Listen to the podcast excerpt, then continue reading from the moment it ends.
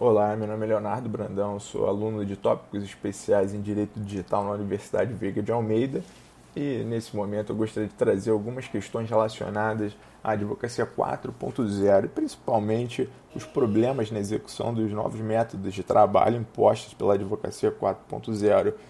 Como todos já sabem, atualmente nós vivemos um momento muito peculiar, provavelmente mais jovens sequer passaram por isso na vida falando da nova pandemia do coronavírus que impôs a restrição de movimento não só nas grandes capitais, como no interior e no resto do mundo. Obviamente, o Brasil não foi uma exceção. Todos os lugares tiveram restrições de circulação.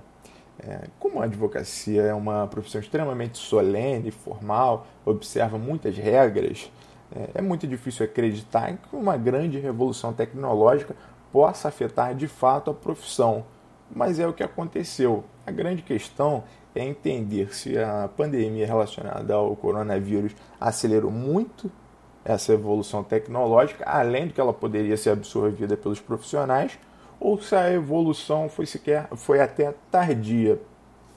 No caso, parece que avançou um pouco além da capacidade de absorção, tanto dos profissionais, eh, dos magistrados, servidores cartorários e outros profissionais.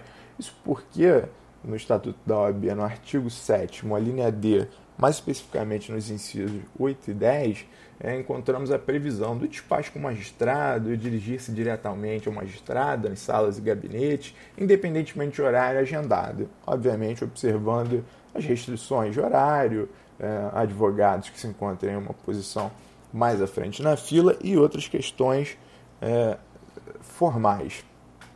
Mas o que acontece? todo despacho, sustentação oral e afins encontra algumas dificuldades, é claro. Uma delas já foi citada aqui, a de horário, mas é extremamente importante para o desvio de todo o processo. Isso porque no despacho é uma oportunidade de apresentar uma defesa oral, solucionar questões que não foram observadas anteriormente, além do trâmite muito mais dinâmico da fala e não só da escrita em uma petição ou apresentação fria de documentos.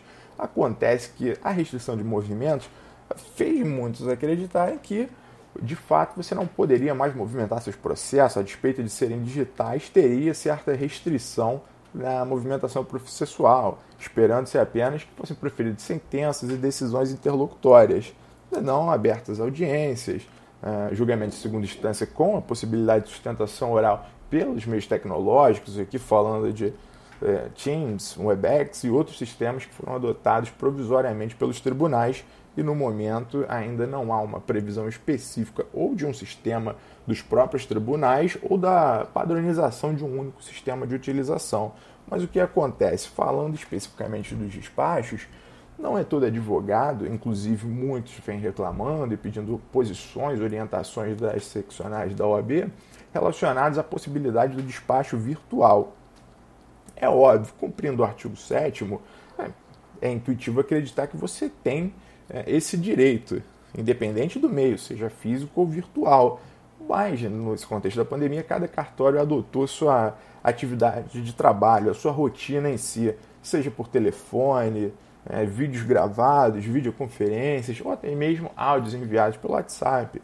Algo extremamente informal e que não se adaptaria à profissão se pensado há muitos anos atrás mas é algo que veio para ficar de fato. A grande questão é: o que os advogados vêm reportando é que após enviar esses áudios, realizar todos os trâmites burocráticos solicitados pelas varas, como a criação de um vídeo, um áudio de até X minutos, ou uma própria ligação telefônica com o assessor que eles reduziria a termo e passaria para o magistrado, não vem sendo observada. Isso é, mesmo feito o agendamento, enviado o vídeo, os despachos são proferidos automaticamente, sem contato direto com o juiz, ou ainda que haja uma oportunidade, um agendamento de horário, o despacho saia previamente a esse encontro.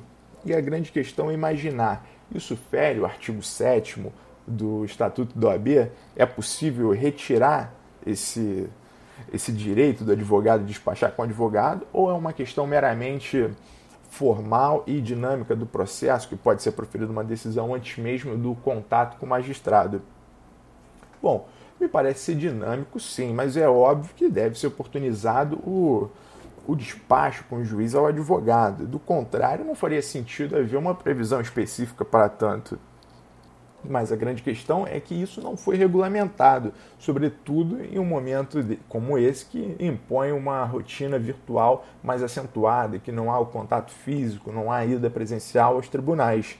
Então, para esse momento, é muito difícil acreditar que vedar o acesso do advogado ao juiz possa ser considerado uma afronta ao artigo 7 mas, por outro lado, é muito importante que a OAB regulamente toda essa questão ou a, apresente qualquer provimento no sentido de se manifestar que o advogado pode contatar o juiz independente do meio físico ou virtual. E nesse período de pandemia, é, padronizar o atendimento, seja feito por meio virtual ou não, telefone, ligações telefônicas ou até mesmo áudios enviados ao juízo. Bom, para esse momento é isso. Espero que as, as conclusões sejam oportunas. Um abraço.